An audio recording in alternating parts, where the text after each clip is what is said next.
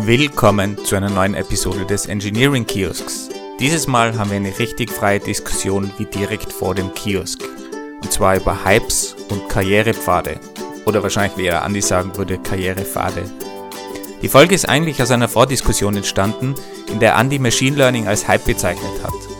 Und das konnte ich natürlich einfach nicht auf mir sitzen lassen, daher habe ich auf den Record-Button gedrückt und wir haben diskutiert, ob Studenten und Engineers sich Hypes widmen dürfen oder vielleicht sogar sollen, ob wir Jobtitel gut finden, über Engineering-Gehälter und wie privilegiert Developer heutzutage sind und über Andys 5-Jahres-Plan, der seine täglichen Entscheidungen beeinflusst. Hast du gehört von dem Alphabet Google DeepMind Programmierer, dem Artificial Programmierer? Nee, das letzte, was ich glaube ich gehört habe, war irgendwas mit, haben die nicht äh, StarCraft, einen StarCraft-Bot gebaut oder ähnliches? Das war glaube ich die letzte Meldung. Bevor, ich glaube, die kam nach dem, dem Go-Spiel.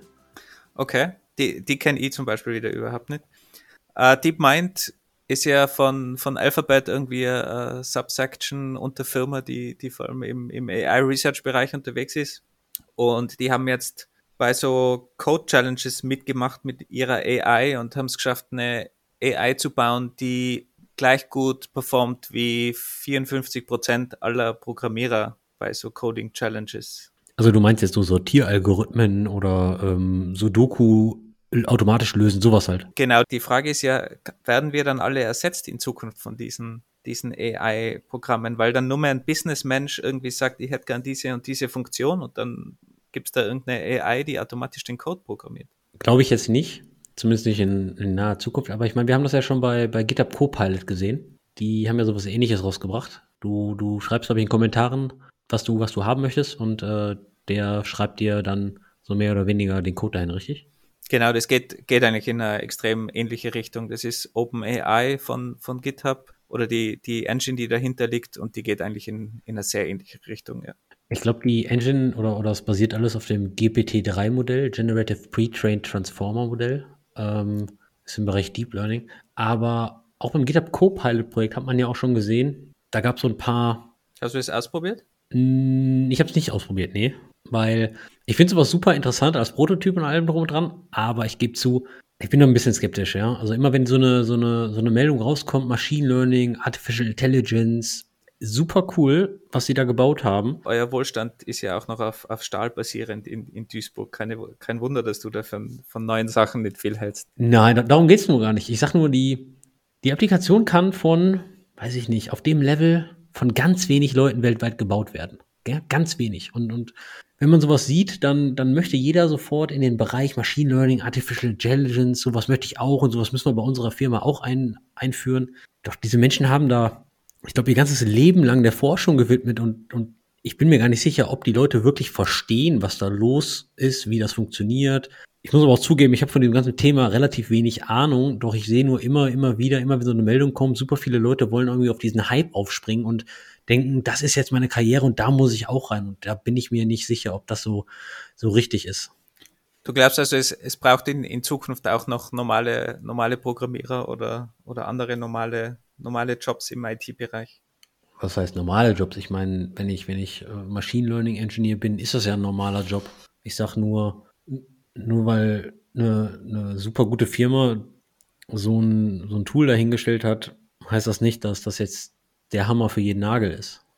Wobei man muss natürlich auch sagen, jetzt keine Ahnung, wenn ich, wenn ich MySQL verwende, muss ich auch nicht MySQL verstehen im Detail. Ich verwende ja auch nur andere Software, so könnte die, die Software ja genauso verwenden, die jemand anderer programmiert, die da die Intelligenz hat. Das ist richtig, aber jetzt nehmen wir mal an, diese ganzen Programme hier von DeepMind sind selbstlernend. Gehe ich mal stark von aus. Und hoffentlich. Das bedeutet natürlich auch, die können nur das lernen, was du denen gibst. Und da gibt es ja auch in der Industrie recht viele Probleme, dass wenn das Dataset äh, mit Vorurteilen behaftet ist, dass die Logik natürlich dann auch mit Vorurteilen behaftet ist, ja. Also shit, shit in, shit out. Das heißt, du, du, du glaubst, es braucht mal gute, gute Entwickler überhaupt, damit die Inputdaten irgendwie sinnvoll sein können. Das, das hast du jetzt gesagt. Und deswegen habe ich ja auch gefragt, wo haben die die Daten her? Weil ich meine, GitHub ist super, ja. Ich äh, surfe den ganzen Tag auf GitHub und ich kriege auch super viel Inspiration von GitHub, aber da liegt halt auch echt viel Kram rum, der gegebenenfalls auf dem Basis, auf, auf dem gegebenenfalls nicht gelernt werden sollte. Wobei, wenn man sich überlegt, wenn du nur besser, kann, besser sein kannst als der Durchschnitt, ob das nicht schon für 99 Prozent der, der Fälle auch ausreichend ist. Weil wie oft, wie oft schaust du in irgendeine Library rein, die du verwendest, wenn du irgendein JavaScript-Library einbindest oder so. Dir ist doch komplett egal, wie dieser Code aussieht, Hauptsache es funktioniert. Da ich sehr, sehr wenig JavaScript mache und ich gehe stark davon aus, meine JavaScript-Sachen, ja, die ich habe, haben deine, viel zu viele Dependencies. Nimm deine Go-Libraries. Ja, ich sollte, ich sollte, glaube ich, öfter mal in die Dependencies gucken. Ja, du, du, du hast natürlich einen Punkt, aber auf der anderen Seite, wie äh, stelle ich die, auf der anderen Seite stelle ich auch die Frage, inwieweit ist das denn auch wirklich sinnvoll, ja?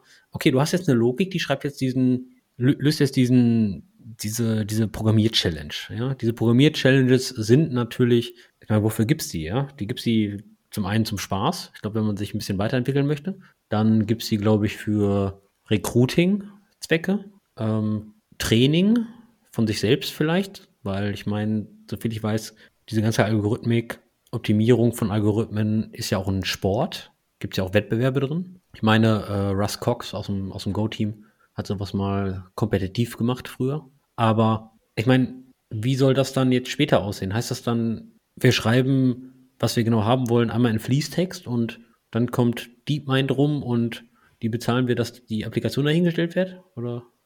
Das ist eine gute Frage, aber ich finde es eigentlich schon irgendwie verlockend, weil wenn ich mir so überlege, meine, meine Programmierarbeiten, 90 Prozent davon sind eigentlich langweilig. Die hat man im Kopf und die weiß man ganz genau, wie man sie programmieren sollte. Und man schreibt die einfach so, so runter und da ist nicht viel dahinter, da denkt man nicht scharf nach, sondern es ist halt einfach nur Coding. Und wenn dieser Teil irgendwie übernommen werden könnte von einer AI, dass ich wirklich sage, okay, ich will da jetzt ein Login-Formular, aber mach mir dieses Login-Formular einfach, inklusive Logik, dann finde ich das schon ziemlich verlockend für mich als Programmierer, weil dann kann ich mich mit den schwierigeren Dingen auseinandersetzen. Ich meine, du hast, du hast natürlich schon einen gewissen Punkt in der Hinsicht, dass die meisten Applikationen, die geschrieben werden, bereits auf gelösten Problemen basieren. Login-Formulare, ich lese was in die da, ich lese was aus der Datenbank ein, äh, aus, ich schreibe was in die Datenbank, ich update und lösche einen Datensatz. Ja, berühmte CRUD, Create, Read, Update, Delete. Ich zeige etwas an, eine Listenview. Ich habe einen Step Wizard in einem Formular. Stimmt schon. Ich habe die Tage einen lustigen, lustigen Tweet gelesen. Die Softwareentwicklungsindustrie, die IT-Industrie, ist die einzige Industrie, wo das Interview härter ist als der eigentliche Job. Hast du das als, als Hiring Manager auch immer so gehandhabt? Nein. Ich habe Basis-Programmierskills abgefragt und ähm, aber ich habe dabei immer versucht, dem Kandidaten, der Kandidatin die Chance zu geben, aus ihren eigenen Programmiererfahrungen zu erzählen. Ja, also das bedeutet, wenn ich da jetzt irgendwas über einen B-Tree-Index von MySQL abfrage, dann kann ich das zwar vielleicht beantworten, aber vielleicht nicht der Kandidat. Dafür kann der Kandidat mir was über äh, Hot Partitions bei DynamoDB erzählen, ja, wovon ich relativ wenig Ahnung habe. Oder nur weil ich keine Details über Hot Partitions in DynamoDB kenne, heißt das ja nicht, dass man nicht sehen kann, ob die Person die Wahrheit sagt oder nicht. Also ob die Person weiß, wovon sie redet oder nicht. Ich denke, das bekommt man sehr, sehr gut raus. Und ähm, ein paar Basis-Programmiersachen sollte man können. Ich erwarte jetzt keinen kein, kein Merge-Sort aus dem Kopf, ja, aber weiß ich nicht. Ich glaube, wir haben da sehr oft ähm, einen Test gemacht, einen kleinen Test. Ähm, man hat eine Funktion, man bekommt einen String rein und äh, soll eine Boolean zurückgeben und die Funktion soll erkennen, ob der das äh, Argument ein Palindrom ist. Also ein, ein, ein Wort, was von vorne und von hinten gelesen werden kann, so wie zum Beispiel Anna. Aber das ist ja so ein, so ein klassisches Rätsel, worüber sich auch viele, viele beschweren, dass man solche, solche Fragen überhaupt stellt. Und dass Google zum Beispiel ja extrem äh, als Beispiel auf, auf diesem Zug aufgesprungen ist und, und recht viele von diesen klassischen Algorithmen Fragen auch in Interviews hat. Das ist korrekt. Und wir, wir haben aber auch sehr viele Alternativen geboten, und zwar, wenn du es nicht programmieren konntest, weil zum Beispiel du nicht an einer ordentlichen Tastatur gesessen hast oder die IDE nicht die war, mit der du dich auskennst oder ähnliches, dann haben wir die ganze Thematik einfach durchgesprochen. Ja, wie würdest du das machen? Und was würde passieren, wenn der String, der reinkommt, so groß ist, dass er gar nicht zweimal in den Speicher passt, in den Arbeitsspeicher ähm, und so weiter und so fort. Also sowas kann man ja durchsprechen. Ja? Das muss man ja nicht alles äh, programmieren. Und da merkt man schon, welche, welche Lösungsansätze da rauskommen. Jetzt, wenn du, wenn du jetzt schon sagst, okay, AI ist, ist, ist so ein Hype und äh, du als Duisburger Infrastrukturmensch äh, würdest natürlich jedem Infrastruktur empfehlen, wenn sich jemand spezialisieren will oder, oder soll. Was würdest denn du jetzt empfehlen, jetzt wenn, wenn, keine Ahnung, wenn ich jetzt zurückdenke, ich, ich war Student in, in meinem Studium und dann hört man überall AI und alles geht in diese Richtung und, und jeder will Machine Learning machen. Würdest du jetzt irgendeinem so Studenten empfehlen, lass das doch sein, konzentriere dich auf Netzwerktechnik? Moment mal, ich glaube, mein Hund zerlegt gerade einen Teppich. Einen Moment. Könnt ihr schon ein bisschen investieren für dieses Podcast. Das, so ein Teppich, es gibt Kollateralschäden. Es war kein Teppich, es war ein Teil der Türdichtung. Naja, es ist eh gut, Belüftung muss eh auch sein. Ja, also, wo waren wir? Ähm, bei dem Empfehlen für einen Studenten, soll der dann Netzwerktechnik lernen? Ich sage nicht, dass das Machine Learning und Artificial Intelligence ein, ein negativer Hype ist, ganz und gar nicht. Ich denke, Hypes gibt es auch im Bereich Data Science, DevOps, Site Reliability Engineering, also auch im Infrastrukturbereich. Was, was wäre so ein Hype im Infrastrukturbereich, der, wo du sagst, der, der, da springen jetzt irgendwie alle auf und eigentlich ja, muss man schauen, ob es was wird oder ist vielleicht schon bewiesen, dass es doch nicht so toll war? Ich denke gerade ein Hype im Infrastrukturbereich ist auf der einen Seite DevOps, auf der anderen Seite Site Reliability Engineering. Das es, es gibt eigentlich keine klassischen Systemadministratoren mehr. Jeder ist irgendwie DevOps, DevOps Engineer, Site Reliability Engineer. Aber im Endeffekt machen sie alle das Gleiche, was sie schon vorher getan haben. Und das ist für mich irgendwie Hype-driven Titling oder ähnliches. Also die, man wechselt halt den Jobtitel, weil es jetzt Site Reliability Engineering von Google durchs Dorf getrieben wird oder ähnliches, obwohl das fundamental was anderes ist. Aber ist das nicht auch eine, eine andere Einstellung, also wie, wie so ein Job aufgebaut ist, wie die Verantwortungsbereiche und so weiter aufgebaut sind? Also steckt da nicht ein anderes Mindset dahinter, wie so eine Stelle angelegt ist und, und sagt es dann nicht auch etwas aus, wie, wie eine Firma arbeitet und wie die Atmosphäre dort ist und die Herangehensweisen? Ja, völlig, völlig. Natürlich hat äh, ähm, der Jobtitel Site Reliability Engineer etwas äh, zu sagen. Ähm, dann angenommen, es wird ein DevOps Engineer gesucht. Das ganz eng gesehen ist das eigentlich schon falsch, weil DevOps ja keine, keine Jobstelle ist, sondern eher eine, eine Kultur, wie man zusammenarbeitet. Nur also es ist ja, ich, das ist ja genau das, was ich sage. Es ist ja fundamental was anderes und ähm, man kann nicht einfach einen existierenden Job rebranden und den dann genauso weitermachen, denn das ist für mich einfach so, oh, wir müssen jetzt dem Hype folgen, sonst kriegen wir keine Talente mehr oder ähnliches. Also nehmen wir, nehmen wir mal, nehmen wir mal Site Reliability Engineering. Site Reliability Engineering besagt eigentlich, oder die Originaldefinition ist eigentlich, man beauftragt Software Engineers mit dem operativen Betrieb von Systemen. Und die, der Grundgedanke dahinter ist, dass viel mehr Automatisierung angelegt wird und, und die ganze Sache nicht von einem klassischen Systemadministrator ähm. Ich gehe jetzt mal ganz weit zurück. Das bedeutet, ähm, ich logge mich auf die Maschine ein, debugge das ähm, und, und äh, führe dann drei Befehle aus, sondern dass man ähm, natürlich abhängig von der Größe seiner Infrastruktur mehr und mehr automatisiert, ähm, vielleicht sogar, ich nehme jetzt mal ein Buzzword in, den Mund, selbstheilende Systeme ähm, anstrebt. Kubernetes ist so ein gutes, äh, gutes Beispiel, wenn dort ein Server wegfliegt, dann versucht ja Kubernetes auch die, die Workloads auf einen anderen Server zu übertragen. Natürlich gibt es dann eine, eine Degradation im, im System, aber ähm, der Grundgedanke ist eigentlich, dass das System, ich nenne es mal, selbstheilend ist. Aber warum, warum darf jetzt ein Student der das alles cool findet und in dem Bereich arbeiten will, weil das halt die, die neue Technologie ist oder neue, neue Kultur, wie du auch richtig sagst. Warum darf der nicht auf diesen Zug aufspringen? Oh, also jeder darf auf diesen Zug aufspringen, super. Und ich finde das auch, das auch toll. Ich meine, jeder kann ja machen, was er möchte. Ich sage nur, dass ähm, das halt ein Hype ist, der durch die Industrie getrieben wird und dass es nicht mit dem Rebranden des Jobtitels getan ist, weil in der Regel gehört da ja viel mehr zu, ja. Die Organisation drumherum gehört dazu ähm, wie sich das Team verhält und wie das Team auch die Arbeit äh, aufbaut und angeht und, und welche ähm, Quartals- oder Jahresziele sich die Betriebsabteilung, nennen wir es mal, ähm, setzt oder wie die Entwicklungsabteilung mit der Infrastrukturabteilung zusammenarbeitet. Also, also es ist ja nicht damit getan, dass jetzt ähm, ähm, Jobtitel A durch Jobtitel B ersetzt wird, sondern, sondern es, es ist eine Kulturänderung. Also da, da muss ja, da muss ja viel mehr gemacht werden. Nehmen wir mal im Infrastrukturbereich Site Reliability Engineering, ähm, wie man auf Ausfälle reagiert, ähm, ähm blameless Postmortems, ähm, dann sich eigene SLAs, SLIs, SLOs setzt, ähm, mit die an die Quartalziele gegebenenfalls geknüpft sind, etc. etc. Also da gibt ja, gibt's ja so viel. Aber ist so ein Hype dann nicht genau gut, um so eine Kultur zu fördern und, und einzuführen in den Firmen? Ich denke, er könnte ein Anstoß sein, doch nehmen wir mal das DevOps-Movement. Das ist ja jetzt nicht erst seit gestern da. Das existiert ja schon ein paar Jahre.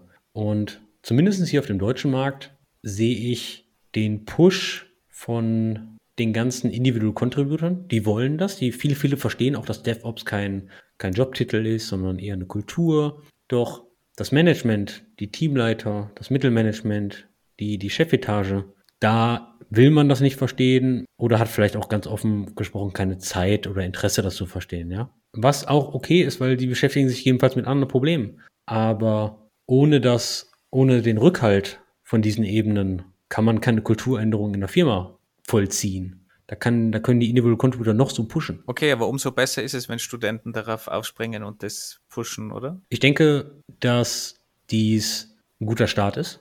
Ich denke aber auch, sofern sie keinen Erfolg in der jeweiligen Firma haben, werden die recht schnell die Firma wechseln, wo das Verständnis da ist. Und das würde bedeuten, dass über kurz oder lang sehr viele Firmen im deutschen Bereich ein enormes Problem mit Fachkräften haben.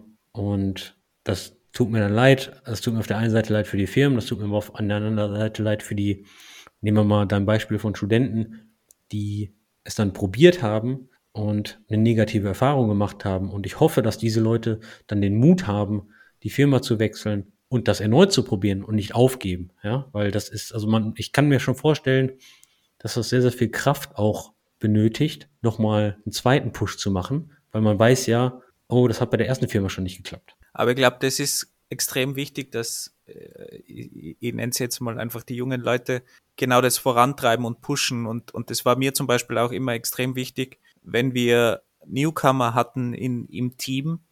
Ihr habt immer alle äh, ermutigt, dass sie wirklich ähm, den frischen Wind, den sie reinbringen können, auch wirklich reinbringen in das Team und dass der auch aktiv bleibt im Team, dieser frische Wind, dass sie Sachen kritisch beurteilen, irgendwie neue Ideen reinbringen und auch wirklich dumme Fragen stellen, weil genau diese, dieser, dieser frische Wind von, von außen und diese, diese neue Sicht ist extrem wertvoll. Und ich glaube, dass es extrem wichtig ist, dass die Leute pushen und die meisten und die meisten Personen, teilweise auch Studenten, die wir als, als studentische Mitarbeiter angestellt haben, wussten gar nicht, wie viel Macht sie eigentlich haben, indem sie einfach Fragen stellen und gewisse andere Sichtweisen mit ins Team bringen, wenn sie neu sind, die extrem wertvoll für ihr Team waren. Also ich würde fast sagen, diese, dieses ganze Hype-Driven Development, wie du es nennst, kann auch etwas Positiv haben, Positives haben, weil einfach diese Hypes in die Teams getragen werden und das halt der frische Wind ist, der pusht und du hast sowieso genug alte Leute, die auf der anderen Seite sind,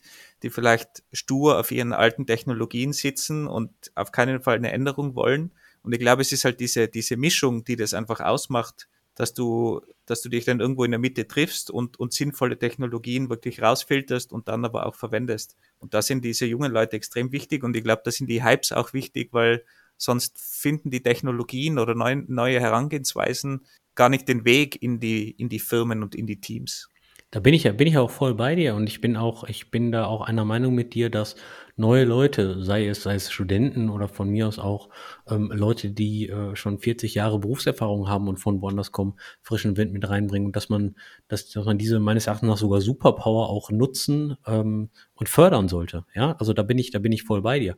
Doch wo ich kein Fan von bin, ist, ähm, man hat irgendwas jetzt wieder bei, bei Heise gelesen und sagt, genau das gleiche brauchen wir auch. Und nächsten Tag launcht man irgendeinen neuen Service bei AWS und schmeißt da ein Gigabyte Daten rein und hofft sich, dass man das gleiche Ergebnis hat wie DeepMind. Ja, also dass man, dass man nicht einfach ähm, irgendetwas nimmt, was man drüben gesehen hat und einfach blind auf, auf die eigenen Firmenprobleme anwendet. Kommen wir mal weg von diesem Machine Learning. Ein anderes Beispiel wäre Monorepos. Monorepos versus verschiedene Git-Repositories. Das ist alles super. Also Google hat einen riesen Monorepo und ein Code-Change, ein API-Change in einer Library kann dann komplett an allen Applikationen gemacht werden. Klasse. Und in der Theorie sieht das auch super aus. In der Praxis ist es doch alles ein bisschen komplizierter, weil man muss dafür wissen, dass Google enorm viel Arbeit und Energie da reingesteckt hat, sich das Tooling um die Monorepos maintainen zu können, drumherum selbst gebaut hat und dies nicht veröffentlicht hat. Wohingegen die klassischen ähm, Continuous Integration Systeme so gebaut sind, auf einem Repo zu operieren und gar nicht mit Monorepos zu arbeiten. Das bedeutet, das Tooling in der Open Source Szene und das, was die Firmen eigentlich gewohnt sind, ist gar nicht da. Was ich damit sagen möchte, einfach das Stichwort Monorepos in die Runde zu schmeißen und dann zu sagen, das müssen wir machen, weil da haben wir einen kleinen Vorteil, aber 35 Nachteile und dann alle Repositories auf Monorepo umzuziehen und dann auch die Probleme schauen wir nochmal und dann ist das Team irgendwie die nächsten drei Monate damit beschäftigt, Tooling drumherum zu bauen. Das meinte ich eigentlich mit Hype-Driven Development, dass man, dass man sich die Thematik vielleicht, ich sag nicht bis ins kleinste Detail ansieht, das sage ich nicht. Wir hatten mal über Innovation Tokens gesprochen. Ein bisschen Risiko muss man da gegebenenfalls auch gehen. Doch ich sage immer so schön, man sollte mal einen Fall draus machen. Ja, man sollte sich da wenigstens ein bisschen mal hinsetzen, mal ein paar Vorteile aufschreiben, ein paar Nachteile und fundamental zu sagen, okay, welches Problem möchte ich eigentlich mit dieser Änderung lösen? Und wenn wir wieder zurückkommen auf diese, auf diese ähm, Job-Titles, Machine Learning, Artificial Intelligence, ähm, ähm Data Science, DevOps, Site Reliability Engineering, ich tue mir da halt immer ein bisschen schwer, weil es gibt halt keine Industriedefinition davon. Ja? Also nehmen wir mal Data Scientist. Ich bin jetzt Data Scientist und in manchen Firmen machen. Was, was war bitte die, die Definition von Administrator früher? Da gibt es auch keine Definition. Von, von dem Jobtitel hat es nie eine Definition gegeben. Ja, richtig, da gab es aber keine 35 von. Da gab es einen Systemadministrator und das, das hieß es dann. Und jetzt gibt es ja Data Analyst und manche sagen, der Data Scientist ist dann die, äh, die, die nächste Stufe vom Data Analysten. Und da muss ich mal ganz ehrlich fragen, ist das denn so? Weil guckt man die Stellenausschreibung aus, äh, äh, kann man da wirklich querlesen. Das, was ein Data Analyst macht, macht teilweise ein Data Scientist, teilweise ist das äh, der Karrierepfad, teilweise sind das einfach zwei verschiedene Rollen. Ähm, dann gibt es noch Business Intelligence Analyst. Ist das das gleiche wie ein Data Analyst ein Data Scientist? Verstehst du? Inzwischen habe ich das Gefühl für eine, ich will noch niemals sagen ähnliche Arbeit, weil, weil es gibt ja keine Definition. Das bedeutet natürlich auch, dass jede Firma diese Jobs für sich komplett definiert. Das bedeutet aber auch, wenn ich jetzt Data Scientist bin, dass ich nicht einfach, ich bin Data Scientist und gehe jetzt zu Firma B und mache genau das Gleiche. Das stimmt natürlich und auch von der, von der Größe, je nach Größe der Firmen unterscheiden sich die Jobs extrem. Aber ich glaube, das ist auch so ähnlich wie Senior Engineer. Wenn du bei Google ein Senior Engineer bist, keine Ahnung, die haben Levels, okay, aber oder eine andere große Firma, du bist Senior Engineer, ist wahrscheinlich ein Unterschied, als wie wenn du bei einer Drei-Mann-Firma irgendwie aus, aus ähm, wie heißt die Stadt in Deutschland, die es eigentlich gar nicht gibt? Bielefeld. Oder wenn du in einer Drei-Mann-Firma in Bielefeld äh, bist, wo, wo du einfach Senior Engineer bist, dann wirst du wahrscheinlich auf einem anderen Level sein, als wenn du am Google Senior Engineer Level bist. Und so sehe ich das halt auch bei, bei anderen Bereichen. Also ich glaube, du musst immer, immer checken, wo, wo ist diese Position angesiedelt, in welcher Firma, in welchem Environment, wie ist die angelegt, wie schaut das Team aus, was macht das Team. Und ich glaube, man kann das nicht ganz allgemein über eine, eine, allgemeine Definition machen, weil auch Developer, was, wie ist Developer definiert? Developer kann alles sein, sogar in Bielefeld. Ich stehe dem Begriff Senior, Senior Engineer auch sehr, sehr kritisch gegenüber. Einfach nur deswegen, weil es keine industrieweite Definition gibt, beziehungsweise keine Vergleichbarkeit dazwischen, zwischen den Rollen. Nehmen wir mal Senior Engineer. Ähm, man kann sagen, man wird Senior Engineer, wenn man fünf Jahre Berufserfahrung hat. Ist das gut, schlecht? Weiß ich nicht. Das ist zu wenig, zu viel, weiß ich jetzt auch nicht. Nur, was sagen denn fünf Jahre Berufserfahrung aus? Fünf Jahre Berufserfahrung kann bedeuten, ich habe fünf Jahre lang den Job gemacht und mache seit fünf Jahren eigentlich genau den gleichen Job, denn ich schreibe Login-Formulare. Das wären für mich aber eher fünfmal ein Jahr Erfahrung und nicht fünf Jahre Erfahrung. In fünf Jahren Erfahrung würde ich schon, schon schätzen, dass die Person sich weiterentwickelt hat. Und natürlich auch nicht nur Tickets aus dem Gyroboard nimmt und bearbeitet, sondern vielleicht auch mal selbst Tickets schreibt, selbst Projekttexte schreibt, ähm, selbst Probleme aufzeigt und so weiter und so fort. Aber, aber hättest du eine Lösung dafür oder also ohne, ich, ich glaube, dass es schwierig ist, eine Definition zu finden und ich glaube auch nicht wirklich, dass es da eine Möglichkeit gibt, das Problem zu lösen. Also ich denke nicht, dass wir industrieweit auf eine Definition von Senior Engineer oder ähnliches kommen werden. Was ein guter Ansatz ist, ist die ganz klare Definition von, von Karrierefaden. Das bedeutet, welche Kriterien muss jemand erfüllen, der vom Junior Engineer auf äh, einen, einen Mid-Level Engineer und vom Mid-Level Engineer auf einen Senior Engineer aufsteigen möchte, welche, welche Kriterien soll da erfüllt werden? Und das, das kann jede Firma ja selbst definieren. Und da gibt es zum Beispiel ein paar gute, ein paar gute Beispiele von Circle CI.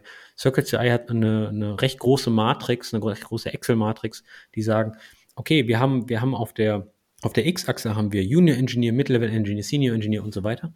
Und auf der Y-Achse haben wir Kategorien wie Project Management, Teamleitung, äh, Code Reviews und so weiter. Und dann in, in, in, jeder, in jedem Achsenpunkt gibt es dann eine, äh, einen kleinen Text zur Erwartungshaltung. Und die haben sie veröffentlicht. Da kann man dann relativ objektiv sagen, okay, diese Person ist Senior oder diese Person der fehlt im Bereich Project Management noch, noch diese drei Punkte. So machen das ja eigentlich äh, die großen hier Facebook, also Meta, Google, Uber und wie sie alle heißen ja auch. Und deswegen gibt es ja inzwischen auch Möglichkeiten, die Levels bei den großen Fang-Companies äh, miteinander zu vergleichen. Und deswegen ist ja auch äh, das Wort Downleveling ja wirklich ein Thema. Das bedeutet, wenn jemand von Amazon nach Google wechselt und der ist bei Amazon Principal Engineer, muss das nicht unbedingt heißen, dass er bei Google Principal Engineer wird, ja?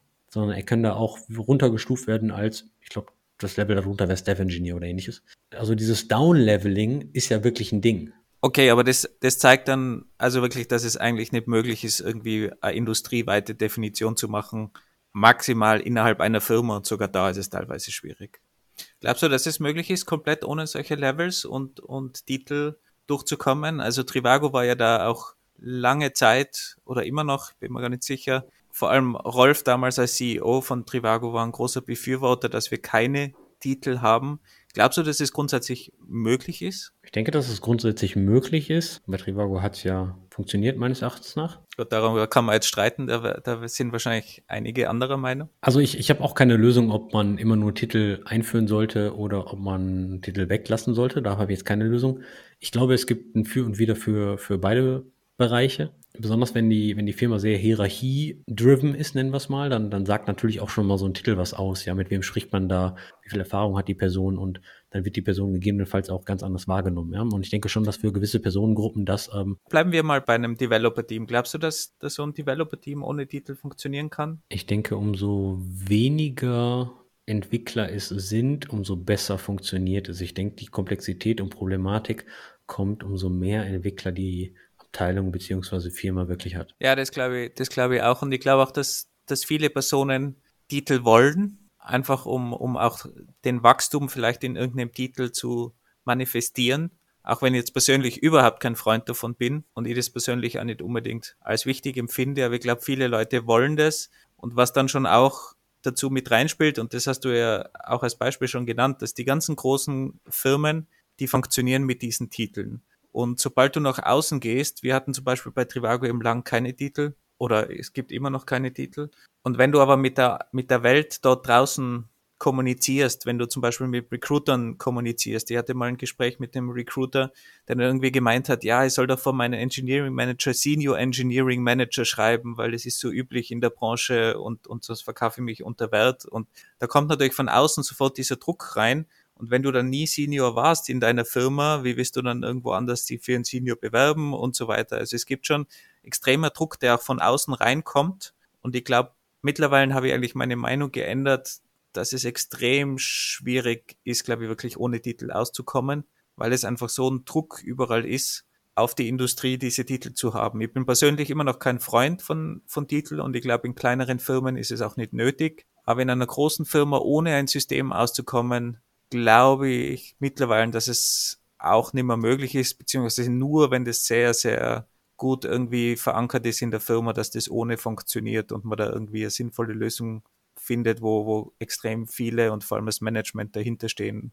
Sonst wird es extrem schwierig, meiner Meinung nach. Aber ich meine, da, da sind wir doch schon wieder bei dem Hype.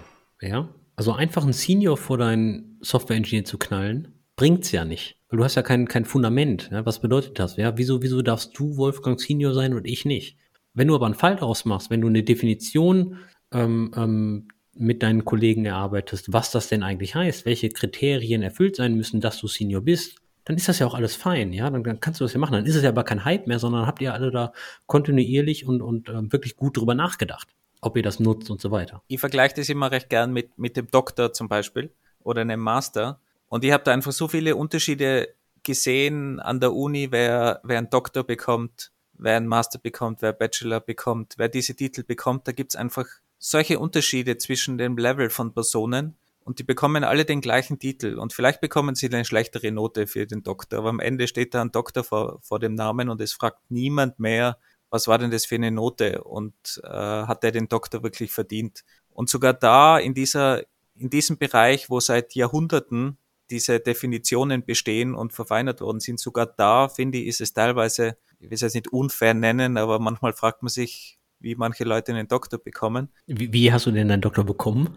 ich habe einfach zehn Jahre gewartet und äh, irgendwann waren dann alle so fertig und, und schon so aufgeweicht, dass sie mir einen Doktor einfach gegeben haben. Aber, aber kommen wir noch mal ganz kurz zu den, zu den, zu den Jobtitles rüber. Ich meine, Jobtitles sind, ähm, es ist ja auch ein, ein Problem oder es bringt natürlich auch eine, eine ganze Struktur mit drumherum. Beispiel. Angenommen, deine Firma hat jetzt Jobtitles. Wer bestimmt denn, wer auf das nächste Level kommen kann? oder Level kommen darf. Das bedeutet also Google und, und die ganzen Großen, die haben da so, so Promotion-Komitees und das, was man so liest, ich habe da noch nie gearbeitet, aber das, was man so liest, ähm, bedeutet, okay, du musst deine Promotion-Mappe zusammenstellen an welchen Projekten hast du gearbeitet, welchen finanziellen und, und, und Business-Impact hattest du, etc., etc. Du musst also schon, schon deine, deine, deine Erfolge dann zusammentragen und dann, dann gehst du vor dieses Komitee und die, die schauen sich auch deine Code-Reviews an und deine, deine Pull-Requests und etc. und entscheiden dann, ob du den nächsten Titel bekommst oder nicht. So, das bedeutet natürlich auch, oder es kann zu einem, einem Status führen, wo wo du dann eigentlich nur noch für diese Promotion arbeitest. Ja, es gibt ja auch dieses Sprichwort, you don't make friends in Silicon Valley. Ähm, was darauf bezogen ist, dass es da nicht viel Kollegiales gibt. Ja, es gibt nicht so, hey, ich habe hier ein Problem mit Docker, kannst du mir mal helfen, sondern eher jeder, jeder arbeitet dann eigentlich nur für seine nächste Promotion, weil diese Promotion natürlich dann gegebenenfalls auch an, an, ähm, an gewissen Gehaltsrahmen gebunden ist. Ja, also es bedeutet ein höherer Titel, höherer Gehälter etc. etc. hat natürlich ganz andere Incentives. Was ich damit sagen möchte, es ist nicht einfach so, schmeiß mal Senior davor, sondern da hängt eine ganze Menge dran. Ich habe auch noch ein anderes Negativbeispiel ganz, ganz konkretes Beispiel. Größere Firma, quasi Konzern, die aber nicht nur IT-Leute haben, die haben Levels und die Levels sind verknüpft natürlich mit, mit Gehalt-Ranges. Und das Problem, was sie jetzt haben, damit sie die IT-Gehälter mit dem Markt matchen können, müssen sie jetzt die Levels von den Mitarbeiter, von den Mitarbeitern und Mitarbeiterinnen erhöhen, damit die irgendwie auf diese Levels kommen, damit die irgendwie ein ähnliches Gehalt bekommen, wie am Markt üblich ist. Das heißt, die werden jetzt auf Beispiel auf einen Senior gehoben, obwohl sie eigentlich gar kein Senior sind. Aber sie müssen auf Senior-Level sein, um überhaupt so ein Gehalt zu bekommen, das marktüblich ist. Das heißt, in, in dem Fall ist das, ist das connected mit dem Gehalt, was glaube ich meiner Meinung nach sowieso ein großer Fehler ist, aber eigentlich bei allen natürlich in irgendeiner Form verbunden ist. Dann gibt es natürlich solche Probleme wie jetzt, wo der Markt teilweise um, um 10%, 20% angezogen hat. Da musst du einfach dann diese, diese Leiter nach oben, um überhaupt sinnvolle Gehälter zu bekommen. Und das macht natürlich dann auch keinen Sinn, weil du willst ja eigentlich nicht deine Leute auf einen Senior heben, obwohl sie kein Senior sind. Warum bist du dagegen, die Jobtitles an, an Gehaltsrahmen zu binden? Gen genau aus diesen, aus diesen Gründen, weil du dann die Flexibilität verlierst, dass du vielleicht irgendwie Gehaltsanpassungen machst. Also es wäre, es wäre in dem Fall möglich, wenn du das auf Positionen machst. Also dass zum Beispiel jetzt Developer, Data Scientists bekommen allgemein ein höheres Gehalt. Das wäre natürlich möglich, dass du das dann irgendwie entkoppelst von diesen Levels. Aber wenn die Levels natürlich auch für jemanden aus der Buchhaltung gelten, aus dem Marketing, dann hast du da natürlich sofort, sofort Probleme mit den, mit den Gehaltsschema da in einer großen Firma, wo du halt tausende Mitarbeiter hast. Aber ein, ein Jobtitel sagt ja beziehungsweise auch etwas über die Verantwortung aus. Also ein, ein Senior Engineer der sollte meines Erachtens nach auch mehr Verantwortung haben als ein Junior Engineer. Und diese Verantwortung muss natürlich in irgendeiner Art und Weise auch vergütet werden. Aber das, das, das meine ich ja eben genau. Ähm, wenn du jetzt einen Junior hast zum Beispiel, der bekommt aber zu wenig Geld. Und damit du die Juniors halten kannst, musst du die erhöhen in ihrem Gehaltsschema, damit die dir nicht zu anderen Firmen wechseln weil die einfach extrem niedrig eingestuft sind. Jetzt musst du die auf ein höheres Level heben, damit du denen überhaupt mehr zahlen darfst, Kompanie intern. Weil sonst darfst du die, darfst du denen gar nicht das Gehalt zahlen, das am Markt üblich ist. Ja, Moment, aber du redest jetzt von der Anhebung der Titel. Wieso werden die Gehaltsranges nicht geändert? Weil die starr sind, weil es ein Riesenkonzern ist. Ja gut, da muss ich aber, ja gut, aber das ist ja nicht das Problem von, von Levels, sondern das ist ja das Problem von der Inflexibilität von Gehaltsstrukturen. Ich meine, die, die ist unabhängig von dem Entwicklermarkt, von dem IT-Markt, ja. Wir haben eine Inflation und die Inflation ist gerade gar nicht mal so wenig. Ja, 4, irgendwas Prozent, 5 Prozent pro Monat. Irgendwie sowas haben wir gerade. Pro Jahr. Und, äh, ja, meine ich ja pro Jahr, Entschuldigung. Aber ähm, auf jeden Fall, da ändern sich natürlich auch die Gehälter von Leuten aus dem Marketing, aus der Personalabteilung, von der Rezeption etc. Also diese müssen ja auch angepasst werden, der Inflation nach. Ja, aber du hast, du hast zum Beispiel jetzt eben SREs, wenn du Site Reliability Engineers suchst, dann hast du sicher einen einen stärkeren Anstieg als die 5% Inflation zum Beispiel. Da hast du am Markt vielleicht jetzt 20% gegenüber dem vorherigen Jahr, damit du Leute bekommst. Und dann hast du natürlich das Problem, dass einer in der Buchhaltung nicht so eine starke Anpassung hat wie ein Site Reliability Engineer. Und damit bist du schon äh, wieder weniger flexibel. Ich sage nicht, dass das nicht lösbar ist, aber nur zu, zum Erklären, dass das bei größeren Firmen und, und vor allem, sobald du in so ein System reinkommst, wo du das verknüpfst, dass das durchaus zu einem Problem führen kann. Ja, das, das kann ich mir schon vorstellen. Ich muss dann zugeben, dass aber auch eine große Firma lernen muss, sich den neuen Gegebenheiten anzupassen. Ähm, ist ja auf dem Wettbewerbermarkt eigentlich nicht anders. Ja, es gibt ja auch, es gibt ja auch äh, kleine Firmen, die große Konzerne angreifen und dann müssen die großen Konzerne halt auch agieren. Äh, klar, also das, aber das hilft dir halt weniger, wenn du bei dieser Firma arbeitest oder in, in, in, einem Team zum Beispiel arbeitest. Aber du musst halt dann ja woanders hingehen und die Firma muss es vielleicht lernen. Aber das ist halt gerade in, in großen Firmen ein Problem, die keine IT-Firmen sind oder Tech-Unternehmen, in denen die IT-Abteilung halt ein kleinerer Bereich ist. Und wenn du halt nur, keine Ahnung, im Tech-Bereich 5% Mitarbeiter hast und, und davon haben dann 2,5% so ein Problem, dann sagt die Personalabteilung natürlich auch, sollen wir jetzt unser ganzes Modell umwerfen für, die, für das 1% von, von der Company oder so. Da, da ist halt wenig Verständnis da, leider, muss, muss man auch dazu sagen. Aber das ist halt ein konkretes Beispiel, das ich, das ich persönlich kenne. Und ich weiß halt, dass das große Schmerzen bereitet den, den Leuten in, in dieser Firma. Du redest natürlich jetzt von einer Firma, die wenn du sagst, ein Prozent der Firma, bedeutet das natürlich, dass äh, recht wenige Software-Engineers da sind oder ITler.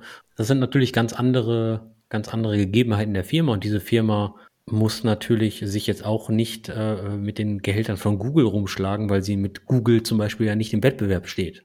Die, die, stehen, die stehen sehr wohl mit Google im Wettbewerb. Das ist einfach eine, eine große Firma, großer Konzern mit, mit mehreren Zehntausenden Mitarbeitern oder, oder noch mehr. Und die IT-Abteilung von denen steht natürlich sehr wohl in, in Konkurrenz mit Google. Und die verlieren auch Leute an Google. Ja gut, dann muss ich einfach zugeben, dann muss der Konzern meines Erachtens nach, da bin ich dann so hart und direkt und äh, ruhrpottisch, ja, müssen damit klarkommen und sich anpassen. Also äh, das, das, das Leben ist kein Ponyhof. Ja, also man muss auf der anderen Seite sagen, als, als Mitarbeiter, Geld ist ja auch nicht alles. Ne? Also ich meine, ein Job äh, bietet ja auch deutlich äh, mehr als nur Geld und ähm, ich bin auch der Meinung, dass ähm, man immer jemanden findet, der mehr Geld zahlt. Ja? Also das bedeutet auch, wenn du ähm, als Software-Ingenieur 400.000 Euro im Jahr kriegst, gehe ich stark davon aus, du findest irgendjemand, der 410 zahlt. Die Frage ist nur, was musst du dafür tun? Und hast du dann noch 40 Stunden? Und äh, äh, was, was kommt damit? Ja, also ein höheres Price Tag bedeutet auch höhere Anforderungen. Und deswegen bin ich auch ein ganz großer Fan davon, nicht immer nur aufs Geld zu schauen, sondern was bietet der Job dir denn auch? Ja, Flexibilität, äh, äh, Lernmöglichkeiten, ähm, Kultur, Liebe zum Produkt. Gegebenenfalls arbeitest du für eine Firma, die ähm, stellt einen autonomen Trecker her, der autonom ein Feld umflügen kann. Ja? Wenn du, wenn du passioniert für das Feld Agrartech bist, dann ist das eine sehr hohe Produktliebe. Ich gehe aber mal stark davon aus, dass die Firma Heckler und Koch dir mehr Gehalt zahlen würde, weil die dann automatische Waffen damit bauen würden.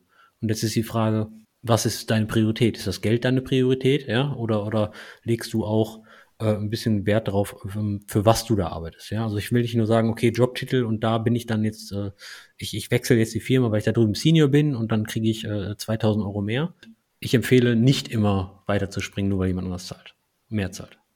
Ja, ich glaube, wir, wir sind da in einer sehr privilegierten Situation, weil ich glaube, dass die meisten Engineers und, und Data Scientists und die in dem Bereich arbeiten, wahrscheinlich zu den Top 5% der Gesellschaft gehören und dementsprechend auch verdienen. Und da hast du natürlich vollkommen recht. Ich glaube, da, da kann man durchaus auch mal, vor allem wenn man, wenn man schon mehr Erfahrung hat, dann, dann werden, glaube ich, andere, andere Dinge einfach wichtiger. Wenn man dann fünf Stunden weniger arbeiten muss in der Woche, nimmt man das auch gerne in Kauf, wenn man dann bisschen weniger verdient. Ich habe Kollegen, die sind ähm, freiwillig runter auf, äh, die haben einen 40-Stunden-Vertrag, die sind freiwillig runter auf 35 und irgendwann auf 30, weil sie mit dem Gehalt klargekommen sind und ihre Freizeit höher bewertet haben als ähm, mehr Geld. Und das finde ich persönlich eine, eine super Geschichte. Sofern natürlich alle Grundbedürfnisse gedeckt sind, ja. Genau, man muss natürlich auch dazu sagen, dass Engineering-Jobs so gut bezahlt sind, dass du dir das auch leisten kannst, auf 30 Stunden runterzukommen und trotzdem noch leben kannst wie, äh, wie, wie, was sagt man denn, wie Cäsar, na, wer, wer lebt wie? Krösus. Wer ist denn Krösus? Ja, sagt man so, leben wie Krösus. Wer ist Krösus? Okay, irgendwer in Duisburg. Mit, mit, mit Trauben und Bediensteten. Also prinzipiell bin ich ja ein ganz großer Fan davon, dass man das machen soll, was einem Spaß macht. Ja, und ich habe Freunde, die, was ich auch voll okay finde, die nehmen, die haben einfach keinen Bock auf Arbeit. Die sagen, okay, ich arbeite, weil die Miete gezahlt werden muss und die, die machen keinen weiteren Handschlag in ihrem Job, ähm, als sie, als sie wirklich machen müssen. Und das finde ich auch okay, ja, das, das, das kann man so machen. Ähm, so einer bin ich nicht. Mein, gegebenenfalls werde ich auch ab und zu als Workaholic bezeichnet, aber ich mache halt das, was mir wirklich Spaß macht.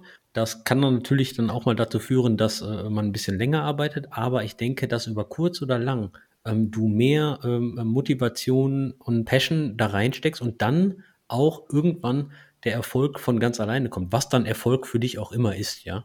Das heißt, du springst auf die Hypes auf, weil das dir Spaß macht. Nein, ich springe nicht auf die Hypes auf. Ich nehme mal den Beispiel Machine Learning und Artificial Intelligence. Ich finde ich finde das super interessant, was da GitHub Copilot und DeepMind mit äh, mit Go und Star Starcraft macht. Finde ich super interessant. Ich persönlich habe irgendwie gar kein Interesse daran, äh, das zu lernen, weil es ist, glaube ich, einfach viel zu kompliziert für mich oder ich habe keinen eigenen Anwendungsfall. Aber und ich glaube, da kannst du auch sehr sehr gut Geld verdienen. Aber ich werde da auf diesen Hype nicht aufspringen. Ja?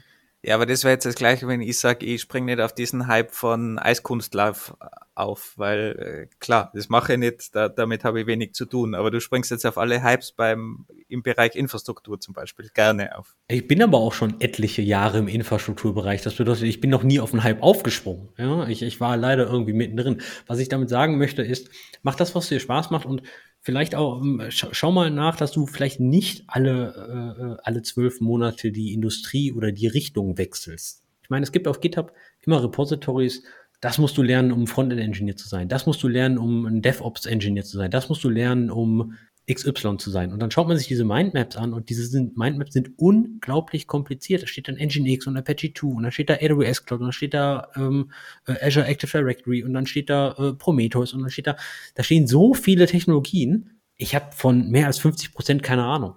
Ja? Also, also äh, jag nicht immer dem neuesten Hype hinterher, sondern schau einfach, okay, was macht dir Spaß? Und dann gibt sich die ganze Sache meines Erachtens nach über kurz oder lang. Wobei da muss ich natürlich diese Leute verteidigen, die auch, die auch in die Breite gehen, weil ich selber auch ein, definitiv eine Person bin, die gerne in die Breite geht und viel, viel ausprobiert. Und ich bin auch der Meinung, dass es, dass es die, diese Generalisten auch braucht. Es braucht diese, diese Leute, die wirklich fokussiert auf einen Bereich arbeiten oder in einem Bereich arbeiten und dort sich weiterbilden und, und die absoluten Profis in dem Bereich werden. Ich glaube, solche Leute braucht's, aber du brauchst auch Generalisten, die einfach links und rechts vom Teller auch mal geblickt haben, andere Bereiche kennengelernt haben. Vor allem, wenn es darum geht, bisschen mehr einen Überblick zu geben, wenn es um irgendwelche Technologien geht, wo könnte man hingehen, was gibt's sonst noch, was sollte man vielleicht nicht machen. Wenn man da eine gewisse Erfahrung hat in die Breite, klar kann man dann kein Spezialist sein und so eine, eine AI entwickeln, die Google entwickelt hat oder DeepMind, das geht dann wahrscheinlich nicht. Aber wenn man Grundverständnis hat, zum Beispiel in dem Bereich, kann das sehr hilfreich sein. Und mir persönlich hat es zum Beispiel immer viel gebracht, auch als Engineering Manager zum Beispiel, dass ich halt in vielen Bereichen mich einigermaßen ausgekannt habe und halt eine gewisse Grundlage gehabt habe, um auch mit den Leuten zu, zu sprechen und zu diskutieren über, über diverse Bereiche. Also ich glaube, es gibt schon beide, beide Herangehensweisen und ich glaube nicht, dass die eine besser als die andere ist.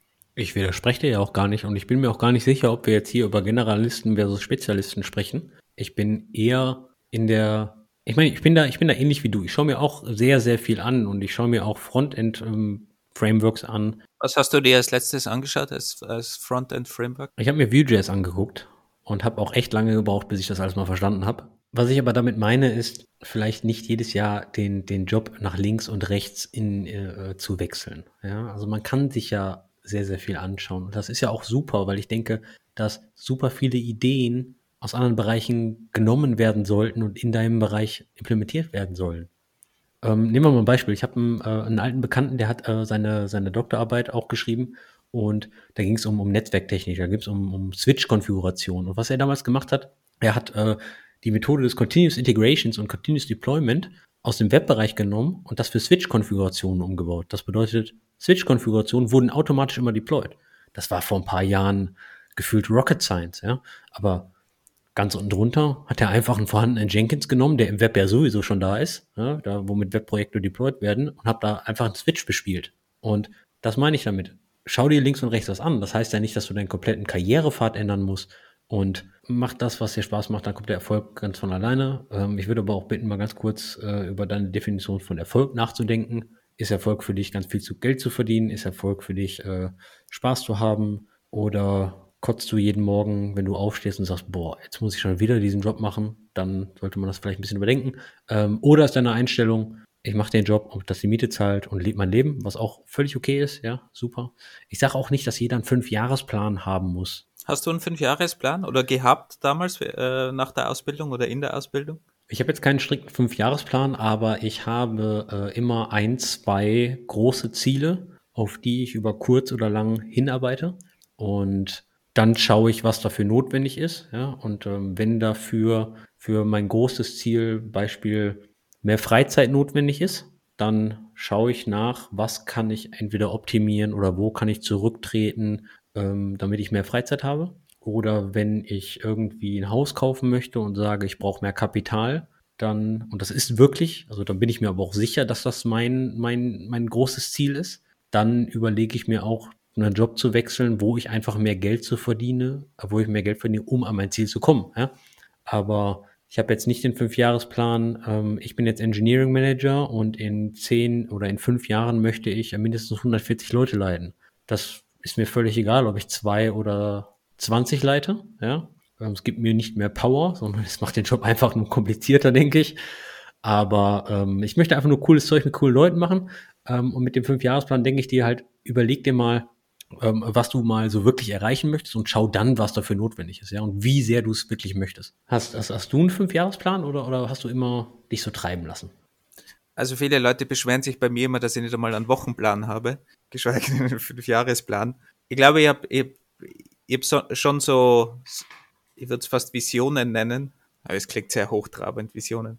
Aber so, so Ziele, wie du es vielleicht nennst, so im weitesten Sinne, äh, wo man mal hingehen möchte, aber das ist alles sehr, sehr weit entfernt, meistens damals im, im Studium zum Beispiel.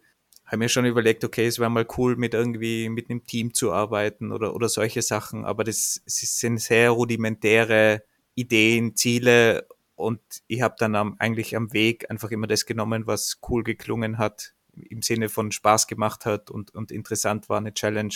Vielleicht auch mal ein Hype mitgenommen, aber ich habe ja auch lange an der Uni gearbeitet, da ist man ja quasi die, die Vorstufe zum Hype. Da erzeugt man im Idealfall die Hypes und muss ja an, an, an sowas forschen. Aber so, so wirklich konkrete Pläne habe ich eigentlich nie gemacht und probiere mir da auch nicht zu sehr festzulegen diesbezüglich. Ja, und jetzt machen wir hier einen Podcast über Software Engineering, Engineering Kultur, Technologie, Open Source und Menschen und schau mal, wo du gelandet bist. In einem Gespräch mit dir ist doch sehr positiv. Ich sage ja auch, ähm, man, man muss nicht immer einen Fünfjahresplan haben. Ähm, und das hört sich jetzt auch alles total strukturiert an, was ich da gerade gesagt habe. Ich mache auch viel Blödsinn nebenher. Ich lasse mich auch total ablenken und lasse mich auch ab und zu treiben. Also von daher, ähm, man muss nicht alles immer ganz so ernst nehmen, aber hier und da sollte man schon seine, seine, seinen eigenen Weg finden und nicht immer links und rechts gucken und zu sagen, uh, was hat die Person denn, das möchte ich auch erreichen, sondern einfach mal seinen eigenen Weg äh, äh gehen. Und ich denke, dass Hypes helfen können, aber man sollte sie ein bisschen mit Bedacht einsetzen und nicht äh, jedem Hype sofort hinterherlaufen. Also ich, ich vergleiche das immer mit Hacker News Driven Development. Ja, man sollte nicht jede Datenbank, die auf Hacker News heute Abend auftaucht, einsetzen, sondern vielleicht auch erstmal ein bisschen mit rumspielen oder erstmal warten, bis die, bis ganz viele Leute ganz schwierige Erfahrungen damit gemacht haben. Also ich glaube auch, dass das ein ganz guter Tipp ist. Man sollte sich mit neuen Technologien beschäftigen. Man sollte sich, glaube ich, mit Hypes beschäftigen, meiner Meinung nach. Man sollte sich das anschauen, zumindest wenn man Interesse hat, das auszuprobieren. Da eignen sich übrigens Side Projects auch sehr gut, wenn man welche hat, um einfach neue Technologien mal auszuprobieren, weil da bekommt man dann sehr schnell raus, ob die Technologie wirklich was, was kann oder, oder drauf hat, bevor man sie wirklich produktiv irgendwo einsetzt. Da könnte man mal Folge 1 und 2 von uns hören, da haben wir viel über Side Projects gesprochen. Und sonst bin ich aber eigentlich auch eher auf, auf deiner Seite, Andy, dass man eher klassische Software, gut getestete Software für wichtige Produkte und, und Projekte einsetzen sollte. Ganz klar.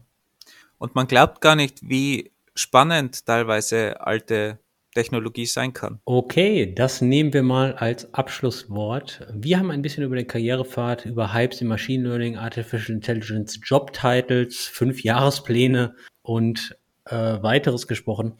Es war eigentlich eine ziemlich freie Episode, mal was anderes im Gegensatz zu den etwas mehr strukturierten, die wir in letzter Zeit gemacht haben. Lasst uns auch mal wissen, was ihr von so einem Format haltet, ob das interessant ist zuzuhören, ob ihr mehr davon wollt oder eher durchstrukturierte Episoden mit einem ganz klaren Fokus. Und legt bitte nicht jeden Satz auf die Goldwaage, sondern betrachtet naja, nur an, im, Andys, Andys Sätze könnt ihr schon auf die Goldwaage legen. Also man sollte Andy schon genau sagen, was er falsch gemacht hat. Betrachtet es immer im Kontext und was wir noch nachreichen werden, sind die ganzen Links, wie zum Beispiel die Engineering Growth Passes von, von Circle CI oder die Matrix, was ein Senior Engineer und was ein Staff Engineer machen soll. Da gibt es ein paar Webseiten, die verlinken wir alle in den Show Notes. Und auch wer Krösus war, das werden wir noch recherchieren. Ansonsten vielen Dank, dass ihr wieder dabei wart und bis zum nächsten Mal. Und lasst uns vielleicht auch wissen, ob ihr Levels in eurem Unternehmen habt oder Titles oder ob ihr ohne Titles auskommt. Am besten auf Twitter, damit es auch andere lesen können, was es denn so in anderen Firmen gibt oder welche Modelle es in anderen Firmen gibt. Und sonst, wenn ihr natürlich Feedback oder Ideen habt, wie immer bitte gerne an stetisch at engineeringkiosk.dev. Und dann freuen wir uns schon, dass wir uns nächste Woche dann pünktlich ab Dienstag wiederhören. Bis bald. Ciao. War eine sehr, sehr opinionated Folge, glaube ich.